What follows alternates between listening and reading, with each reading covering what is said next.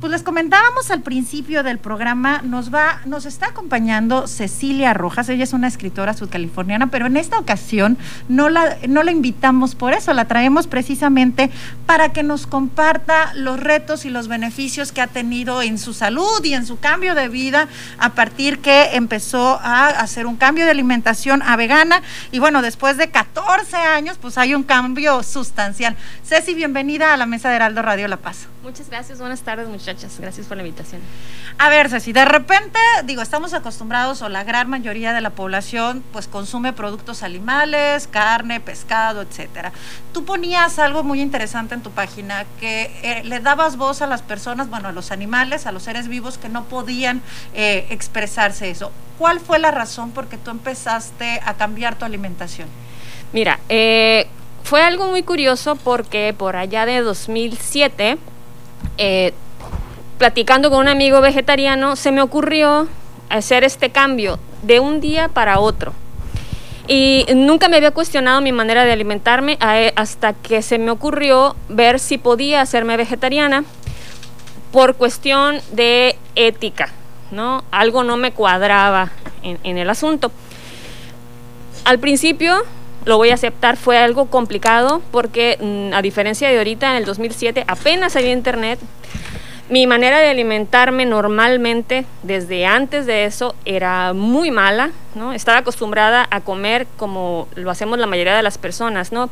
Aprendemos a comer de lo que nos dice nuestra familia, de lo que poco que nos que vemos en la escuela y de lo mucho que nos venden eh, como en la mercadotecnia, ¿no? y luego aquí en La Paz, que sabemos que lo que priorizamos, tenemos un montón de lugares con hot dogs, hamburguesas, y la realidad es que, bueno, no ayuda mucho en este sentido. Y entonces tomas la decisión de iniciar, ¿cómo fue el inicio? ¿Dejaste de comer todo lo de carne o, cómo fue? Al principio fui ovolacto vegetariana. Dejé, eh, consumía eh, huevos, huevos, leche, y de vez en cuando al, algún marisco como camarones, por ejemplo, en las salidas familiares que iban, querían ir a los mariscos y yo, como que el camarón no podía yo empatizar con ese bicho, ¿no? Como con los peces, sí, lo, digo así, de, claro, ¿no? Eh, pero yo no sabía alimentarme, o sea, yo era toda mi universidad yo me la pasé con cigarros y Coca-Cola y comiendo chucherías y cereales de caja y juguitos y eso antes de hacerme vegetariana, hubo algo que hizo un pequeño cambio que ya empezó como a abrirme los ojos, que fue encontrarme con el libro de Rius que se llama La basura que comemos, ah. que habla mucho sobre los la comida industrializada en general. Y ahí fue donde empecé a hacer cosas, pero no tenía ninguna, ningún sustento, digamos, nutricional. Yo no sabía bien qué comer. Quité las carnes animales, pero no sabía sustituirlas eh, En realidad no sabía qué es lo que me, lo que me daban ah, las carnes animales, ¿no? No sabía a qué grupo pertenecían. Tenía una idea como la tenemos todos, pero no sabía bien alimentarme. Aún así, empecé a ver muchos cambios eh, físicos en mí, a pesar de que comía mucha chuchería. Ya tenía un hijo de cuatro años, trataba ahí más o menos de alimentarnos este, sanamente a mi familia pero eh, te digo, no, no sabemos comer en general, ¿no? Y yo menos que nadie. y en este caso, eh, tú estás hablando de, eh, pues de que primero fue por una cuestión ética y después ya por una cuestión nutricional. ¿Es, así? Siempre hay, hay, hay, hay, mucha confusión respecto al vegetarianismo y al veganismo. Le llamamos que es vegano a cualquier persona que no come animales, ¿no? Y me gustaría así como explicarlo rápidamente. El vegetarianismo se refiere a la dieta. Okay. Se puede ser ovo-lacto vegetariano, se puede ser vegetariano estricto y no comer ni miel, ni huevos, ni leche, ni nada. El veganismo se trata de un estilo de vida en general, va mucho más allá de la dieta, tiene que ver con eh, la vestimenta. El consumo en general. El consumo general. Eh, yo encontré una definición este, y, la medio armé con otras cosas, que es el vegetarianismo es, eh, es practicar, bueno, es... El, perdón, el veganismo evita en la, en la, medida de lo posible y de lo practicable el uso y consumo de cualquier cosa que implique el maltrato animal, ¿no? ya sea en vestimenta, en cuestiones de productos de higiene, eh, entretenimiento, etcétera, etcétera. A raíz de eso, o sea, ese para mí, ese es siempre el, el motivo principal del veganismo, ¿no? Más que la salud, más que la cuestión ambiental, son los animales siempre. Pero el resultado eh, se refleja siempre en la salud. Yo tenía, con todas esas malpasadas que me di en mi adolescencia, en mi juventud, yo tenía inflamación general, como tenemos la mayoría de las personas. Yo tenía itis, la que me pongas, ¿no? Gastritis, colitis, sinusitis, muchas alergias de la nariz y también en mi piel. Y aún comiendo chucherías, por haber dejado los productos de origen animal, yo empecé a mejorar muchísimo mi salud eh, eh, general. Okay. Y bueno, la, información que yo iba encontrando primero fue eh, por cuestiones de experiencia de blogueros y figuras que me iba encontrando en internet, pero poco a poco empecé a buscar cosas que tuvieran sustento científico, empecé a buscar fuentes ya más profesionales, médicos, nutricionistas, y empecé a ver que tenía mucho sentido. Todos esos cambios que yo veía en mí tenían mucho sentido. Este, para aplicarlos. Y en, este caso, Cecilia, ¿cuáles son los, los mitos más arraigados que tenemos acerca de la necesidad de la comida de origen animal? Mira, eh, la modernidad tiene grandes ventajas, ¿no? Tenemos información al alcance de todos y de, muchísimas fuentes. El problema es que también hay mucha desinformación, ¿no? Cualquiera puede emitir su opinión y muchos tenemos opiniones equivocadas. La primera de esas y la más grande y a la que me enfrenté y por eso decidí buscar más información fue la cuestión de las proteínas, ¿no? Incluso los mismos, muchos nutriólogos, ¿no? Eh, te voy a dar la ensalada y la proteína, la proteína va a ser animal, siempre. Todos los alimentos de origen vegetal, todos tienen proteína, ¿no? Las frutas, las verduras, los granos, las semillas tienen en menor cantidad, claro, porque la proteína animal que nos comemos son músculos, músculos de animales, tejidos de animales, que ellos la comen de las plantas. Bueno, eh, ese es uno de los grandes eh, mitos que hay, que si no comes animales vas a tener deficiencias de proteína. Cuando vivimos en una sociedad occidental, que lo que menos tiene es deficiencia de proteína. Tenemos exceso de proteína, ¿no? Sobre todo en nuestro país, que tenemos es de los primeros lugares en obesidad y sobrepeso. Nuestro estado, a nivel nacional, es de los que más sobrepeso y obesidad tienen también. Entonces, por lo que menos hay que preocuparse es por la proteína. Sin embargo, si comiendo una alimentación basada en plantas, la obtienes perfectamente. ¿no? Otro mito es el calcio, ¿no? que si no comes leche te vas a romper porque tus huesos van a estar este, débiles. El calcio se obtiene también de las plantas. No hay ningún nutriente que no se eh, pueda recibir de las plantas, excepto la vitamina B12. Ah, exacto. La vitamina B12, la, una dieta regular la obtiene a través de las carnes animales. Sin embargo, no, no viene de las carnes animales. La proteína B12, digo, la vitamina B12 la eh, sintetizan unas bacterias. ¿Qué pasa? Que como ya tenemos que lavar todos los alimentos que ingerimos, nos deshacemos de esas bacterias. Los animales sí se las siguen comiendo. Entonces realmente al llevar una dieta carnívora, la estás comiendo eh, con un intermediario, pero los animales lo obtienen de las bacterias. Entonces entiendo que los veganos y los vegetarianos deben de consumir complemento de vitamina Así es, veganos y vegetarianos o volacto y cualquier persona por arriba de los 50 años debería de consumir un suplemento de vitamina B12. Y en el caso, por ejemplo, de estamos hablando de las proteínas, ¿no? Que hay proteínas de origen vegetal y proteínas de, origen animal. ¿Se pueden suplir? O sea, no hay ningún problema en sustituir una proteína de origen animal por una proteína de origen vegetal. Sí, mira, eh, en el 2017 yo me hice, di el salto hacia el veganismo y dije yo, ¿para qué me voy a estar haciendo loca? Va, completo. Y mi familia, mi esposo y mi hijo dijeron nosotros también, entonces... Entramos. Sí, ellos todavía comían de vez en cuando algo fuera de la casa, ¿no? Entonces decidí buscar alguna escuela de nutrición, algún, algún curso o algo que, para certificarme y encontré la carrera y en el 2018 entré a la licenciatura en nutrición aplicada. Ahorita ya voy en mi último año.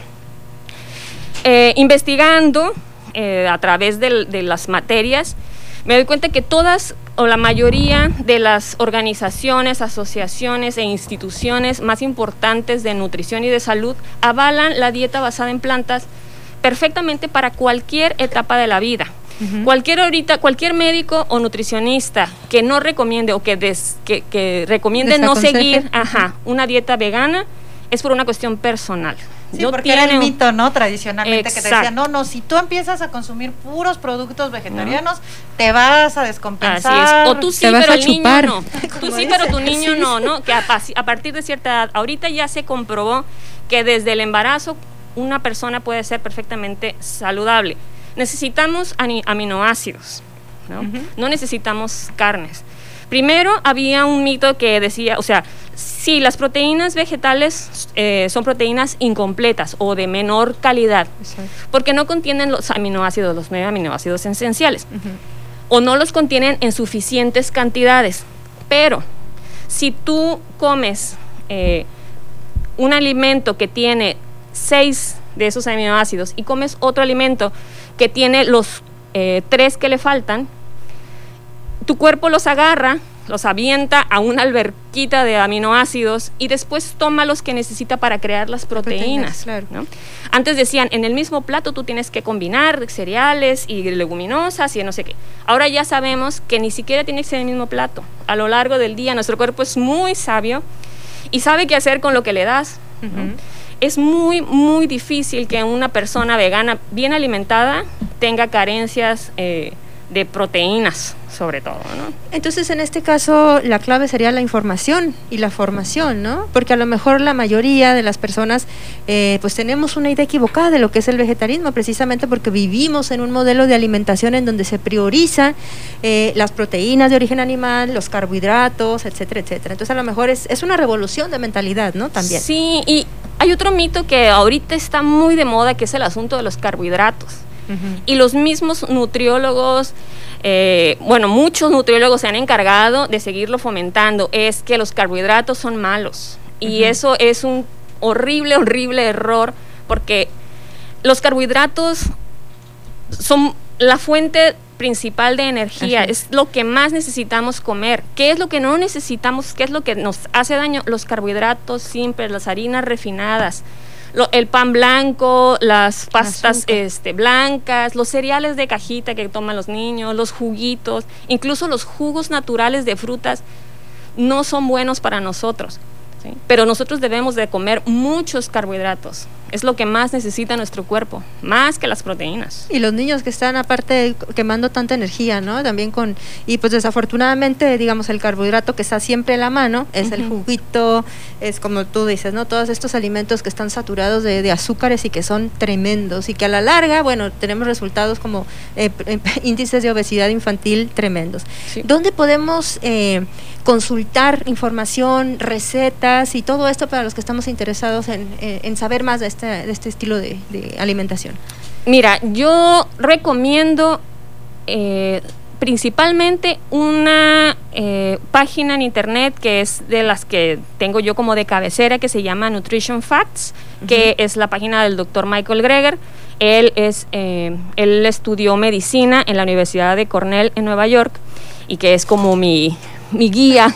este. Sí, porque esa, esa página es una organización sin fines de lucro que él, que él fundó y que están sacando eh, información nueva todos los días sustentada en artículos científicos que comparten en esa misma página. ¿no? Artículos científicos de Cambridge, de Oxford, de, fuentes realmente eh, comprobables y con sustento, ¿no? Eso es importante cuando uno está buscando información en internet es que realmente tenga la fuente de dónde proviene esa información. ¿Qué otros sitios o en otro en qué otros espacios podemos contar con este en esta información? Mm, es, es, difícil ver, eh, encontrar como ciertos, eh, muchos lugares que sean eh, ¿cómo te diré? Que tengan un sustento real. Yo, la verdad, sí, porque hay muchas páginas y blogs y, influencers que dan mucha información. Para, para empezar está bien, ¿no? O sea, sobre todo, por ejemplo, si son recetas, hay muchísimas fuentes, ¿no?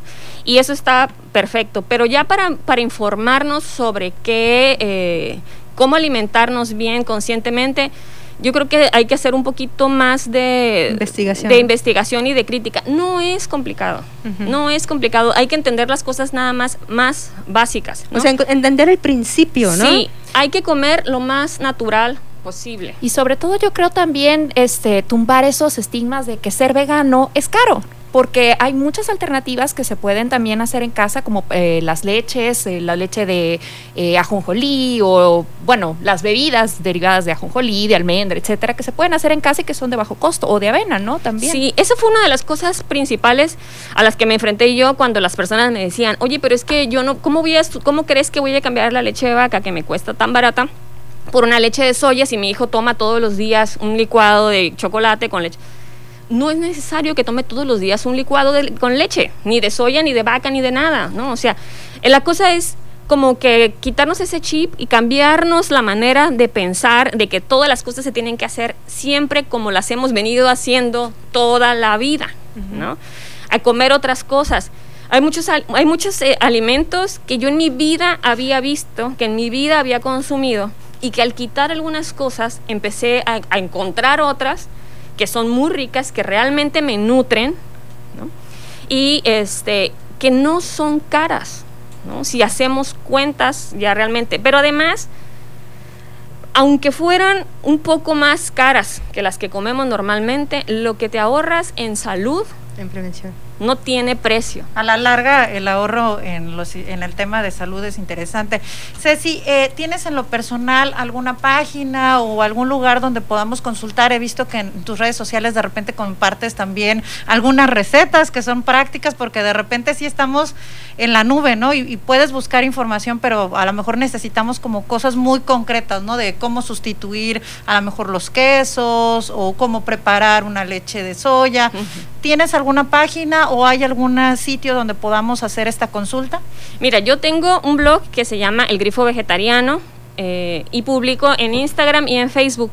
Como todavía estoy en formación y estoy eh, tratando de generar eh, contenido, pero más bien ahorita estoy como capacitándome apenas. No me he animado ni tengo tiempo para hacer este para alimentar esos contenidos. Exacto, sí, para crear ya mis propias redes desde el punto de vista nutricional.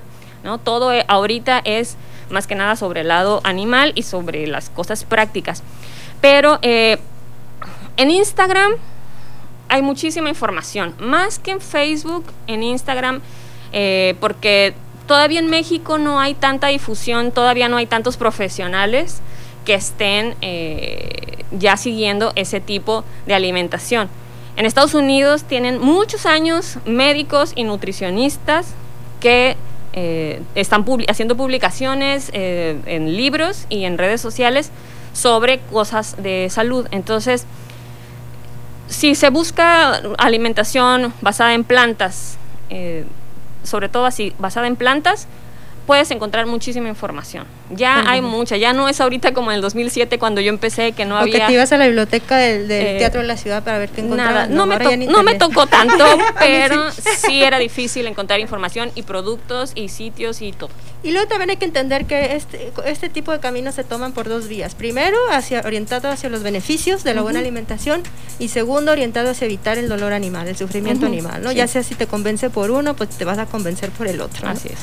Bueno, tenemos, ¿cómo vamos de tiempo? Vamos casi, casi a corte. Ceci, también estaba viendo en tus redes sociales que, este, digo, para quien se le haga complicado esto de cocinar, también por ahí nos va a pasar un tips. ¿Cómo se llama el servicio que tienen de comida vegana? Se llama Plantívoros. Es un proyecto que tienen dos chavitos, un chavo y una chava, muy jovencitos, que están haciendo comida un tipo de comida que no es gourmet, no es fancy, no es cara, porque eh, también eso eh, hay que tratar de romper un poquito con eso, porque es uno de los, de los obstáculos que dice la gente, es que yo no voy a ir para que me sirvan una ensalada, nadie quiere comer puras ensaladas, ¿no? O tres arbolitos, ¿no? Sí, no, muy, muy bonitos con una salsita arriba, no, ¿no?